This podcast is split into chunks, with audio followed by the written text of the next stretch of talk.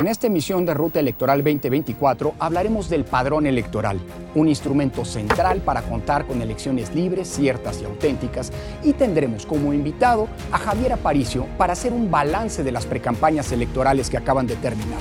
Acompáñenos.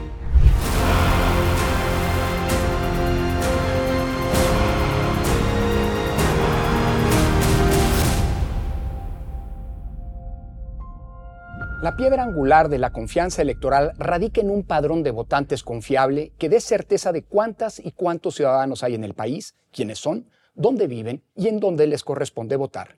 Eso es el padrón electoral. Hoy, nuestro país tiene uno de los mejores padrones electorales del mundo, pero esto no siempre fue así antes de que existiera un padrón electoral confiable, en las elecciones teníamos problemas como los muertos votantes, es decir, personas que habían fallecido, pero que se mantenían en el padrón y que aparecía que habían votado, los rasurados, personas sobre las que se tenía la certeza de que formaban parte de la oposición y se daban de baja para evitar que pudieran emitir su voto, los duplicados, personas que al estar más de una vez en el padrón podían votar más de una vez, o bien el ratón loco, es decir, ciudadanos que estaban inscritos pero colocados en secciones distintas a las que vivían en realidad para que no supieran dónde tenían que votar y por lo tanto, el día de la jornada electoral, iban y venían en busca de un lugar donde pudieran emitir su voto. Estas, entre muchas otras estrategias que alteraban en el pasado la voluntad ciudadana expresada en las urnas. Así, los fraudes electorales que mancharon la historia de nuestras elecciones durante mucho tiempo en el pasado se debían en primera instancia a la inexistencia de un padrón electoral confiable. La razón principal de esto era que tanto la organización de las elecciones como la elaboración de dicho padrón electoral estaban en manos del gobierno. Por eso, lo primero que tuvo que cambiar fue precisamente que las elecciones que el padrón electoral salieran de las manos gubernamentales. Y eso es la primera misión que tuvo un órgano electoral autónomo, el IFE, a principios de los años 90. Bárbara, ayúdanos a entender cuáles eran las principales eh, bases sobre las que se construyó este padrón electoral nuevo, renovado, bajo el mando de una nueva autoridad eh, encargada de organizar las elecciones. Lorenzo, creo que lo, mencionaste muy bien desde el inicio del programa y tiene que ver con que la confiabilidad de las elecciones dependió de dos decisiones torales. Quitarle al gobierno la posibilidad de hacer elecciones y quitarle también al gobierno la elaboración del padrón electoral. Y esto, en efecto, tiene que ver con que el padrón electoral no solo representa saber quiénes son y dónde están las y los ciudadanos del país, sino sobre todo saber quiénes de esa ciudadanía pueden o no pueden votar, es decir, quiénes pueden conformar el listado nominal. Vale la pena, creo que, distinguir desde ahora la diferencia entre una y otra figura que están en la ley. Correcto. Ahora, entonces, ¿qué es el padrón electoral? El padrón electoral es el registro de las y los ciudadanos, es decir, personas mayores de 18 años que alcanzaron la edad de la ciudadanía en nuestro país por ley, y que acuden de manera directa y personal a un módulo de atención ciudadana con sus documentos a decir, quiero darme de alta. Es una manera de decirle, digamos, al Estado, hola, he alcanzado la mayoría de edad, por lo tanto, la calidad de ciudadano, y quiero que me otorgues una credencial que me reconozca dicha calidad. Ahora, eh, hay que decir también que el padrón electoral también lo conforman los registros de las y los residentes de los mexicanos en el extranjero. Pero. Hay dos secciones, dos apartados del padrón, los que estamos en México y los que viven fuera de México. Y por obvias razones, ciudadanos. Correcto. Y por obvias razones, es decir, que no están aquí en el país, tienen un, digamos, un procedimiento especial para darse de alta. Yo te propongo que eso lo tengamos en mente, pero abordemos, los abordemos en un programa, digamos, específico, ¿no? Lo que, ¿Qué es lo que es, importa de esto? Decir que el padrón electoral es un instrumento que por lo tanto está en constante movimiento y en constante cambio. Todos los días se actualiza, todos los días hay bajas de funciones, todos los días hay nuevos ciudadanos. Claro, todos los días alguien cumple 18 años y todos los días alguien fallece y por lo tanto hay que depurarlo. O se cambia de domicilio. Perfecto, exactamente. Y, eh, pero ¿qué pasa entonces en el caso del listado nominal? Lo primero que hay que saber es que el listado nominal se conforma de cara a una elección. ¿Qué es lo que nos interesa saber en una elección? Quiénes pueden o no votar. Entonces, tomando como base los datos del padrón electoral, el listado nominal se conforma por aquellas personas que acudieron, que se dieron de alta en el padrón, pero que efectivamente recogieron su credencial de elector. O sea, en el padrón electoral puede haber personas que se inscribieron, que hicieron su trámite, pero no recogieron la credencial. Por lo tanto, están en el padrón, pero no en el listado nominal. Correcto. E, es, es decir, no, no culminaron del todo el trámite. Y em, el padrón electoral va a ser siempre entonces un poco más grande que el listado nominal que está contenido dentro del primero. Correcto, así es. Por lo tanto, eso, digamos, explica la importancia de uno y ambos instrumentos. ¿no? Es decir, el padrón electoral está constantemente depurado, el, listado nominal se confecciona para una elección en específico. o sea, lo, que nosotros vemos que tienen estos listados donde aparecen nuestros nombres en nuestra casilla, eso es el listado nominal. Exacto. Derivado del padrón electoral. Derivado del padrón electoral. Eh, y, pero hay que decir que este registro que ahora hacemos de manera tan depurada, tan específica, tan vigilada como veremos, nunca, no siempre ha sido así, ha tenido toda una evolución. Así es, y creo que es importante para poder entender por qué hoy tenemos un padrón electoral pues tan robusto, tan confiable y que por cierto es envidia de muchos países, hay que decirlo. Sí, eh, y de muchos pues, gobiernos. tardó mucho en y resultó de muchos esfuerzos. Creo que mirando hacia atrás podríamos identificar las siguientes estaciones. Dijimos que con el surgimiento del IFE en 1990 surge también un ente autónomo del gobierno, surge también la primera obligación de este que es hacer un padrón electoral desde cero. Es decir, tirar a la basura lo que se tenía antes que era poco confiable, que permitía fraudes, que no inyectaba certeza y empezar desde cero a hacer un padrón electoral. Para eso, en 1990, el entonces IFE, Instituto Federal Electoral, tuvo que recorrer todo el país, ir a cada comunidad y levantar un censo, como se dice, de manera total. Es decir, eh, ver quién tenía 18 años, registrarlo y de modo, de modo tal que se empezó desde cero. Completamente, digamos. Totalmente. Ese primer padrón electoral dio origen a la primera credencial expedida por el IFE, que por cierto era una credencial naranja que no tenía en un primer momento fotografía. Habrá quienes se acordarán, yo tuve mi primera credencial como esa, pero bueno, tú no. Ah, yo no. Bueno, eh, pero, pero bien pronto nos dimos cuenta que para evitar la suplantación de electores se necesitaba un documento mucho más robusto. Así que de cara a las elecciones de 1994, este padrón primero con esta credencial naranja sirvió para las elecciones intermedias de 1991, pero para las siguientes, las elecciones presidenciales de 94, se cambió la ley y se dijo tiene que haber una credencial para votar con fotografía, que en su momento fue la primera versión de la que hoy el INE nos expide y que implicaba justamente que además de los datos del ciudadano y ciudadana, se tenía que tomar la credencial. Un segundo momento, creo que es importante mencionar en esta evolución, en esta construcción paulatina y gradual, que es el padrón electoral que hoy tenemos, lo podemos ubicar en 2007. Como consecuencia de la reforma electoral de ese año, se decidió que la credencial para votar iba a tener caducidad. Es decir, 10 años. Tú sacas tu credencial, dura 10 años y después estás obligado a volver a hacer el trámite de modo tal que se actualizan todos los datos que tiene que resguarde el Instituto Nacional Electoral. Todo te cambia, hasta la cara. Sí, por supuesto, por supuesto. Y una, una, evolución tercera que creo que vale la pena mencionar es que eh, a partir de finales de la década de los 2000 empezaron a recopilarse también los datos eh, biométricos de las y los ciudadanos, es decir, las 10 huellas dactilares, dos primero, 10 después, y la fotografía eh, que de, las y los electores para poder compulsarlas con el resto y evitar en consecuencia duplicados, que haya alguien inscrito que no debe estar, etcétera, etcétera. Porque además tu huella es única. Exacto. Y hay que decir que esta evolución no solamente fue perfeccionando el padrón electoral, pues al grado de que hoy tenemos unos niveles de cobertura, eh, de actualización como pocos en el mundo, sino que además sirvió para que el padrón electoral, esos datos que están allí, se convirtieran en la base de datos personales más grande que existe en el país y además teniendo también la biometría, nos sirviera para garantizar el derecho a la identidad. En efecto, es muy común que hoy con tu credencial para votar, pues puedas hacer trámites bancarios, que se utilicen las huellas dactilares para reconocer a cadáveres de personas desconocidas o bien para identificar a personas desaparecidas. Es decir, el padrón electoral tiene una base electoral muy importante, es la base de la certeza, sirve para tener elecciones libres, sirve para garantizar el voto único, pero también sirve para muchas otras eh, cuestiones eh, de tipo social. Así es. Ahora, eh, ¿qué es lo que necesitamos? Bárbara, para poder, eh, eh, o más bien, ¿qué es la, ¿en qué sentido constituye la base la certeza, déjame planteártelo así, de una elección, el padrón electoral a la luz de lo que hemos dicho hasta ahora?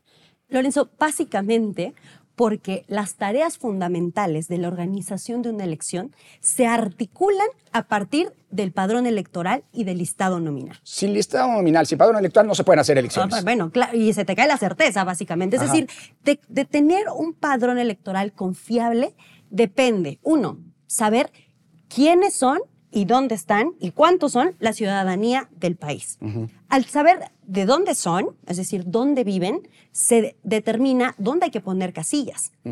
Tres, se tiene la certeza, digamos, el número cierto de boletas electorales que tienen que imprimirse para que puedan votar. No más, pero tampoco menos. Sí, en efecto, en una casilla está el número de boletas, que el número de ciudadanos que, están registrados y que tienen que votar ahí. Exacto. Como una garantía de certeza, justamente. Exacto. Cuarto, todas estas prácticas de las que nos hablaste al principio del programa fueran eliminadas. Es decir, que se pueda dar una garantía de que nadie vote dos veces, de que una persona que haya fallecido no aparezca que está votando, de que a nadie se le cambie la sección electoral, de que todo el mundo cuente que en una boleta en, la casilla a la que va a votar, etcétera, etcétera, etcétera. se eliminan un montón, digamos, de prácticas que mucho tiempo dotaron de incertidumbre. Bárbara, ¿y cómo garantizamos que todo esto ocurra? Porque debe haber mecanismos de vigilancia muy importantes. Por supuesto. Eh, y eso, fíjate, es bien interesante porque la importancia que ha determinado, con la que ha crecido o que hoy tiene, digamos, el padrón electoral, eh, hace que sea un instrumento sumamente vigilado.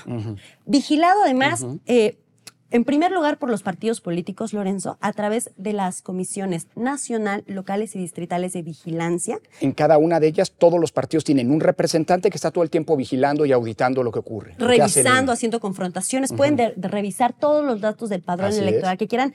Ojo, sin llevarse un solo dato.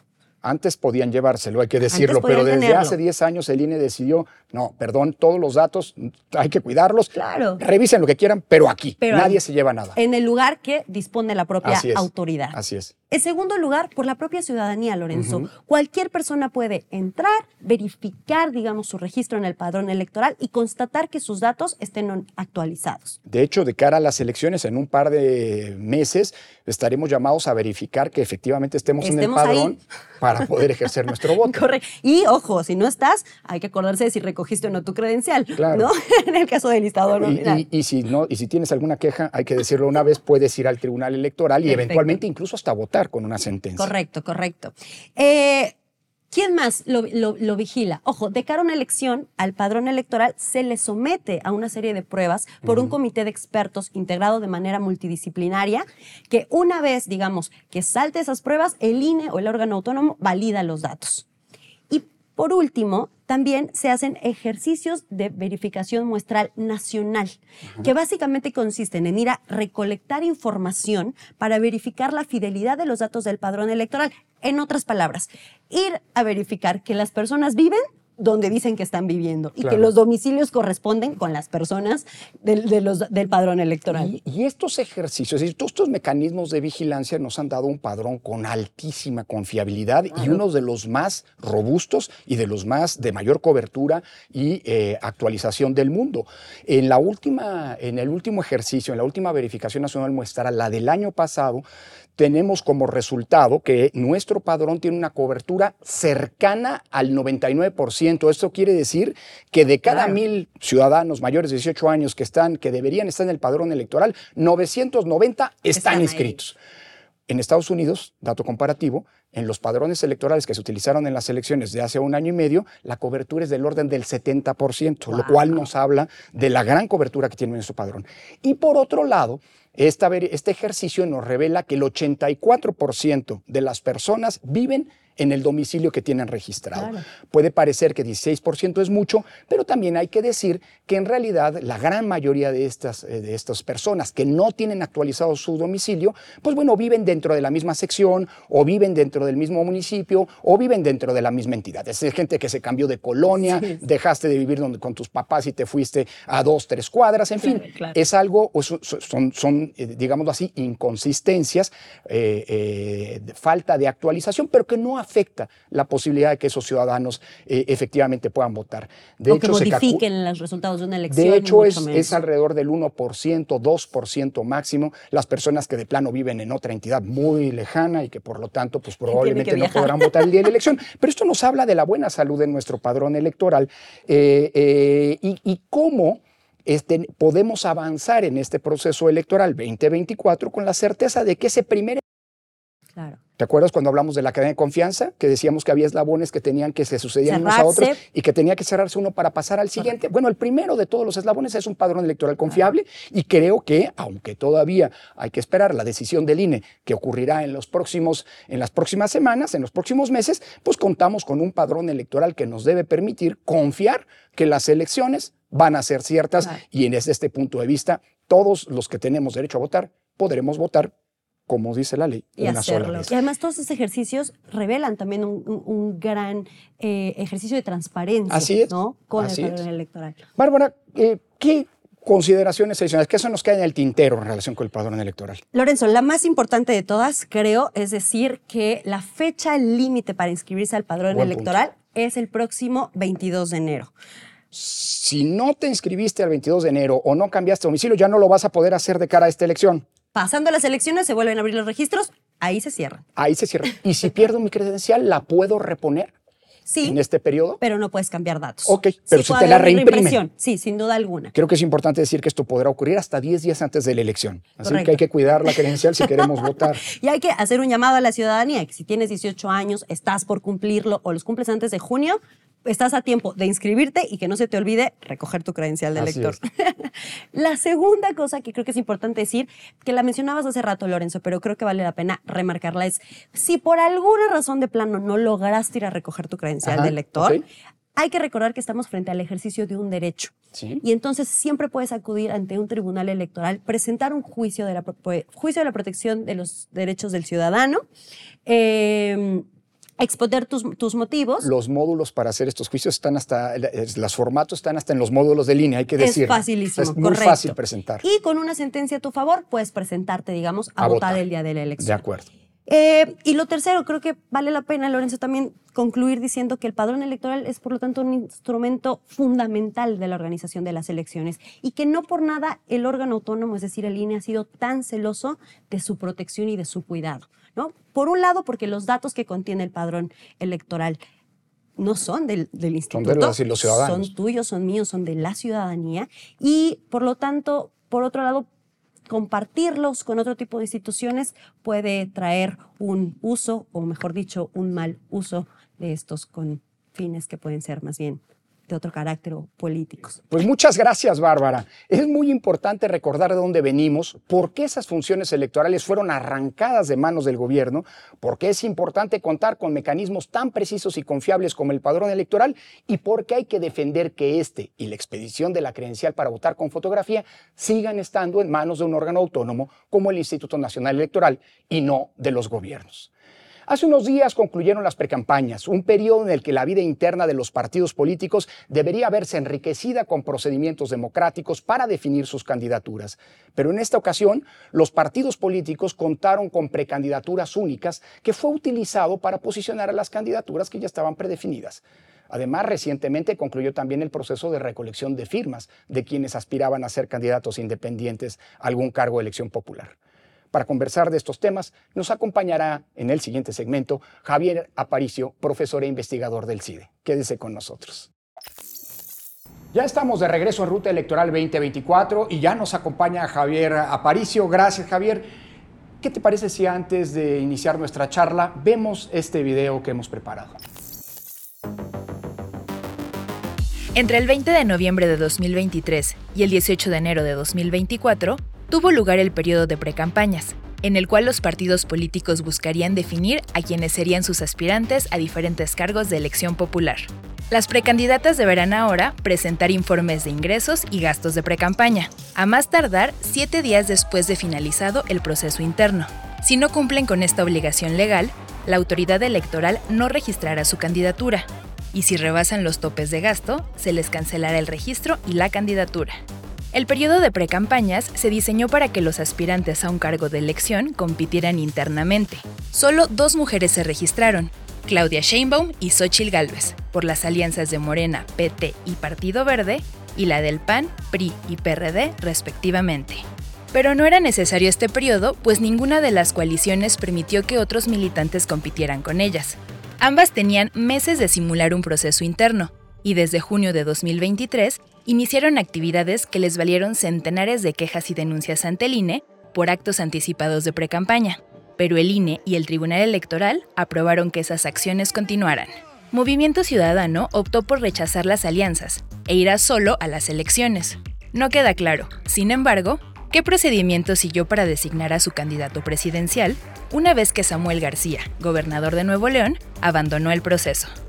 El mandatario ya se hacía con la candidatura presidencial, pero topó con un impedimento legal para designar a quien él quisiera como gobernador interino y salió de la contienda.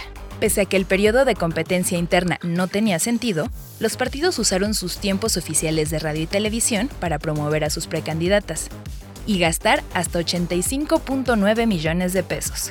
Entre quienes buscaron una candidatura independiente a la presidencia, sobresalió un personaje singular, Eduardo Verástegui, actor, opositor al matrimonio igualitario, al aborto y a las vacunas. Fracasó al no alcanzar el número requerido de firmas y apenas logró el 14.47% de lo que necesitaba. Concluyeron dos momentos del proceso electoral, las precampañas y las candidaturas independientes. En las boletas del 2 de junio aparecerán solo tres nombres, Xochil Gálvez, Claudia Sheinbaum y Jorge Álvarez. Las candidaturas independientes quedarán, si acaso, para dentro de seis años. Javier, acabaron las precampañas este 18 de enero, al menos desde en los, tiempos legales. Arranca, como hemos escuchado, un proceso de verificación tanto de la fiscalización como de los eh, cumplimientos de los requisitos eh, eh, de cada una de las candidaturas, de todos los cargos de elección popular que estarán en juego el 2 de junio próximo. De modo tal que a principios de marzo comenzarán las campañas electorales en plena forma. Y desde ese punto de vista estamos a tiempo para un muy buen momento para poder hacer un balance preliminar de las propias precampañas. A mí me gustaría eh, que preguntarte eh, cuál es, eh, qué opinión te merece este periodo en una primera instancia desde un punto de vista normativo. Es decir, las precampañas se pensaron como una manera de resolver dos cosas. por un lado, eh, la, anticipación de las tareas de proselitismo eh, que le permitiera a algunos llegar a las elecciones o a las contiendas electorales con una ventaja indebida por haber anticipado eh, eso, justo su proselitismo. Y por el otro lado, pues también se vieron como un espacio para propiciar la democratización interna en donde los propios partidos pudieran desplegar sus campañas al interior en pos de hacerse de una candidatura. Creo que las precampañas hoy fracasaron para esos dos propósitos, al menos las de este año. Por un lado vimos campañas anticipadas para quien las haya querido ver, eso fueron, al menos de las candidaturas de las dos principales coaliciones en la presidencia, y por el otro lado, por primera vez en la historia, al menos en la contienda presidencial, tuvimos precandidaturas únicas, tanto de las dos coaliciones como Movimiento Ciudadano. ¿Qué balance desde este punto de vista? ¿Habrá que revisar las precampañas? Sí, yo, creo que eh, lo que vemos, como bien dices, es que pues, la, realidad de la competencia política eh, ha rebasado el marco legal eh, en, varias formas. Y yo creo que se perdió una oportunidad en, los últimos años, porque sí, este marco normativo de precampañas y demás, pues viene desde la reforma de 2007 y 2008. Así es. creo que debió haber sido revisado y en vez de eso, pues lo que tuvimos fue el plan A, el plan B, ahora viene el plan C. Y, bueno, nos vamos a las, elecciones del 24 con las mismas reglas del 18 eh, en general, eh, pero son reglas que sí merecerían revisarse en, clave democrática, ¿no? Para hacer más confiables, eh, más pareja la, contienda. como ya bien dices, esa, la regulación de precampañas pues buscaba una cancha más pareja. hay que recordar que en todas las contiendas democráticas el problema es la fuerza desmedida, digamos, de los partidos en el gobierno. De ahí, nuestra historia de transición democrática, de ahí viene, pero también la de otros países, ¿no? Entonces, tratas de, justo de acotar plazos eh, y, actividades eh, permitidas y prohibidas pues para que el partido del gobierno no, no, se sirva con la cuchara grande y de otro lado, pues para que los partidos políticos pues puedan eh, tener eh, procesos democráticos. Es cierto, no lo vimos en ningún lado, tuvimos campañas anticipadísimas, yo creo que en este periodo de precampañas oficiales pues no hubo más novedades porque las principales eh, precandidatas presidenciales ya estaban cantadas, a lo mejor la novedad fue lo que pasó con Movimiento Ciudadano, bueno, pues sí, ahí hay otra precandidatura única, eh, en un cierto momento Movimiento Ciudadano quiso guardar las formas, pero al final salió un gobernador a levantarle la mano al otro. ¿no? Eh, y bueno, sí creo que, hay señales preocupantes ahí, o en la medida de que las campañas vinieron muy anticipadas y que lo que se buscaba, que era democratizar eh, los procesos de selección de candidaturas, eh, pues no lo vemos por ningún lado. Ahí hay un tema ya de la agenda que habrá que discutir más adelante, pasadas estas elecciones, como señalas, de cómo adecuar las reglas electorales para pues, que la política no las desborde. Pero ya mencionabas un punto. En esta anticipación de las campañas también tenemos otra novedad, que a diferencia, no es la primera vez que ocurre que alguien quiera adelantarse. Históricamente, no sé por qué a los políticos les da por escribir libros de cara a cada elección. Entonces siempre se eh, escriben y hay más, por cierto, más espectaculares que tirajes tienen esas ediciones. Pero bueno, mi punto es, la novedad es que ahora las autoridades electorales las validaron. Es decir, tanto la coalición gobernante como la principal coalición opositora iniciaron esto, que hoy sabemos y está claro que son actos de simulación, pero con el aval de las autoridades electorales. Falta todavía para el proceso electoral, la parte más intensa. Pero ahora que culminaron las precampañas, ¿qué balance podemos hacer de la actuación ahora de las autoridades electorales por otro lado? Sí, yo, yo también ahí veo señales preocupantes eh, en, que siento que pues, el árbitro electoral le toca interpretar y aplicar la ley.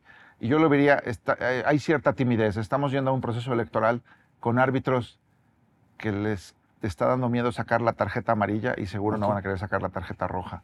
Eh, se llegó a discutir en el tribunal la posibilidad de, impedir los procesos eh, anticipados. Se les dejó pasar eh, con esta promesa de, bueno, se les va a fiscalizar. ¿Qué me preocupa ahí?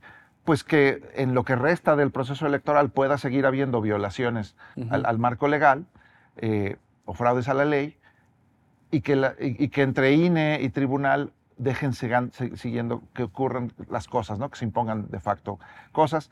Eh, eso pone en riesgo eh, la calidad de la elección y la legitimidad del resultado electoral. Incluso si acaba ganando quien va adelante de las encuestas o no, eh, pues estas son cosas que se tienen que cuidar. En general tenemos jugadores muy poco leales, con, la, con muy poca lealtad democrática, olvídate de lealtad con las reglas, pero para eso se supone que están los árbitros. Creo que efectivamente pues va a resultar más complicado arbitrar una contienda que se va a jugar al límite entre los candidatos, el propio presidente de la República interfiriendo, aunque no tiene posibilidades de hacerlo, con autoridades electorales que dejaron que los primeros minutos del partido pues fueran sin reglas prácticamente. Exacto. Eh, y, pondría dos referentes comparativos para entender un poco de dónde viene nuestro marco regulatorio, porque es cierto que nuestro marco es quizás está sobreregulado, a lo mejor... Muy prohibitivo, eh, sí a lo mejor hay mucho énfasis en, vigilar lo que se dice y cuándo se dice durante las campañas. Eh, y no hay tanta vigilancia, por ejemplo, en el uso del dinero, por ejemplo, mm. o, la, participación del gobierno, eh, por, programas sociales destinados a fines electorales y demás. Entonces, a mí me gustaría más que hubiera más, más focalización en la rendición de cuentas del gobierno y quizá más libertad sobre lo que se dice, quién lo dice y cómo lo dice. Pero hay que recordar de dónde venimos. Yo pondría dos ejemplos, la elección del 94 y la elección del, 90, del 2006. En el 94 el propio presidente Cedillo reconoció que su triunfo era legal, pero que no era legítimo. Sí, gastaron el 80% entonces del gasto detectado. Y, convocó a una reforma electoral, etc. Eh, en 2006, pues el partido en el gobierno repitió, ¿no? Pasó de Fox a Calderón y la principal denuncia venía del actual presidente, de López Obrador, que decía que le habían robado la elección porque el presidente Fox eh, hablaba demasiado, había intervenido. El propio Tribunal Electoral en 2006 decía que las, manifestaciones de Vicente Fox habían puesto en riesgo el resultado electoral. Y hoy lo que tenemos es eh, un activismo eh, inusitado del presidente de la República. Incluso vemos a los candidatos diciendo, bueno, yo no puedo hacer propuestas porque tengo que respetar los tiempos, pero el capitán de la campaña este, pues está anunciando una agenda legislativa para final de mes, ¿no? Entonces, eso también, por ejemplo, escapa al marco regulatorio, que el marco regulatorio está diseñado para vigilar a partidos y a, candidaturas partidistas, eh, pero los gobernantes tienen mangancha. Ya habrá ocasión de ir evaluando el trabajo de las autoridades electorales. Creo que se tiene que ver en conjunto una vez que el proceso haya terminado. Eh, pero también es cierto que se trata de autoridades que están viviendo pues, y que en las precampañas justamente, dejo por un momento de lado la actividad política, pero centrarnos en las autoridades electorales, pues momentos de complicación. Tuvimos una renovación de la presidencia del tribunal, tenemos una disputa franca y abierta en, el, en términos de gobernabilidad en el Consejo General del INE y además un dato, todas las salas del Tribunal Electoral tienen alguna vacante en virtud de que el, Senado de la República no ha nombrado a los magistrados de las salas regionales, de la sala especializada uno por cada una y dos en la sala superior. En ese contexto, Javier, ¿qué deberíamos pedirle a las autoridades electorales? Porque parece que hay una irresponsabilidad externa y frente a eso poco pueden hacer, pero también tiene una responsabilidad propia de, cara a la conducción adecuada del proceso electoral en los meses que vienen. No, por, supuesto, porque yo sí veo ahí una... Eh, se ve del gobierno, digamos, la falta de designaciones en, órganos autónomos y tribunales es porque el gobierno no ha querido. El gobierno no ha querido hacer designaciones no en creo el que vaya a cambiar en, el tribunal. Sí, así es. La presidencia del INE se decidió en una tómbola antes que negociar cualquier cosa. Y, eso lastima, eso debilita a las instituciones, ¿no? a los árbitros electorales. ¿Qué me preocupa? Que, esa voluntad de no designar eh, y dejar las cosas como están, eh, pues se está trasladando al INE, ¿no? Porque, digamos, esa, en el INE también tenemos eh, encargados de despacho en áreas muy importantes y, creo que eso es, peligroso. En el pleno del, Tribunal Electoral, en la misma medida, ya hubo un cambio en la presidencia. De hecho, ha habido gran inestabilidad en la presidencia del Tribunal Electoral. Bueno, eso eh, yo creo que ambos órganos, tanto Consejo General del INE como el Tribunal, le tienen que demostrar a la sociedad que están a la altura de las, de las circunstancias. Eh, porque si, lo que vemos en, ellos es cosas similares a lo que vemos en el Senado o, a la voluntad presidencial, pues, pues de nuevo, debilita la confiabilidad de, las elecciones, ¿no? Este, pues que la ley se haga cumplir. Ojalá y tengamos autoridades, este, yo confío en ello, este, que, que sean suficientemente fuertes para seguir manteniendo los niveles de confianza que tienen, pero también lo suficientemente exigentes para que la ley no se ajuste a la política, sino la política a lo que dice la ley, por lo menos por lo, ya veremos después qué hacemos con la ley. Déjame volver a la parte, digamos, más de la política, de la vida política en cuanto tal. Y yo te quisiera eh, eh, preguntar primero, Hemos visto mucha confrontación, es normal en una elección tan polarizada como la que se viene enfrente. Eh, ¿Cuál de las precampañas tú puedes denotar algún tono, anticipar algún tono como analista de la política que eres, Javier, de lo que vamos a ver en adelante? Pues yo sí, sí veo que va a ser una, una campaña, una contienda eh, polarizada en términos, yo, yo, lo pondría así, eh, el presidente de la República lleva cinco años gobernando con, con una retórica polarizante, ¿no? De, de buenos contra malos y demás. y la candidata del gobierno pues está haciendo una campaña de continuidad, pero, pero esa continuidad en parte es la continuidad de esa retórica. Eh, eso lo, veo preocupante. Eh, eh, incluso en la oposición también algunos de los mensajes pueden ser preocupantes. A ver, aquí a mí qué me preocupa pues si la postura del gobierno es decir, bueno, es que esta transformación, vamos a ponerle el segundo piso a la transformación porque nunca ha habido un mejor gobierno, bueno, para mí ese país no existe. Eh, y si del otro lado la respuesta es que, eh, estamos al borde de irnos a una dictadura, bueno, pues eso tampoco es cierto, pero la realidad está ahí en medio, ¿no? Eh, tenemos un gobierno con, con resultados este, buenos y malos, muchas cosas criticables, pero la retórica del gobierno es que, todo está fabuloso y, que más bien tiene que haber una continuidad. Eh, con algunos cambios, pero la candidata presidencial no nos dice cuáles. Eh, y yo creo que la oposición pues también tiene que... Eh, yo he hecho en falta una, especie de, como de claridad en los mensajes de qué es lo que está en juego. ¿Qué es lo que está en juego en términos de políticas públicas, de legislación, de, la propia... y, empezar, agregaría, siguiendo esa línea, y, y, empezar a conocer qué proponen. Porque hasta ahora está bien, unos proponen continuidad, pero ¿qué significa eso? Un segundo piso. Otros proponen borrón y cuenta nueva. ¿Qué significa eso? Y, tenemos precandidaturas únicas, pero por ejemplo, yo veo, la candidata Claudia Sheinbaum no da entrevistas. Entonces, pues es difícil saber qué es lo que conoce. Lo que escuchamos son sus declaraciones en mítines. demás. Tiene más trabajo pendiente eh, la, candidata Xochitl Galvez, viene, viene de abajo, tiene que ser un mayor esfuerzo. Pero sí, ahí, ahí nos, falta, nos falta información. Ahora, la gran parte de la, la, parte más intensa de esta historia está por escribirse y yo diría una cosa, a veces nos olvidamos que hay un día después y vale la pena, sobre todo en la antesala de las campañas que son inminentes, que comenzarán en algunas semanas, pues empezar a, pensar que el día después, el 3 de junio, los problemas del país van a seguir ahí, nos vamos a eh, necesitar todos para resolverlos. Un último punto, Javier, que ya se mencionaba en, el, en la cápsula que vimos al arranque de esta charla, eh, las candidaturas independientes. ¿Qué balance hacer?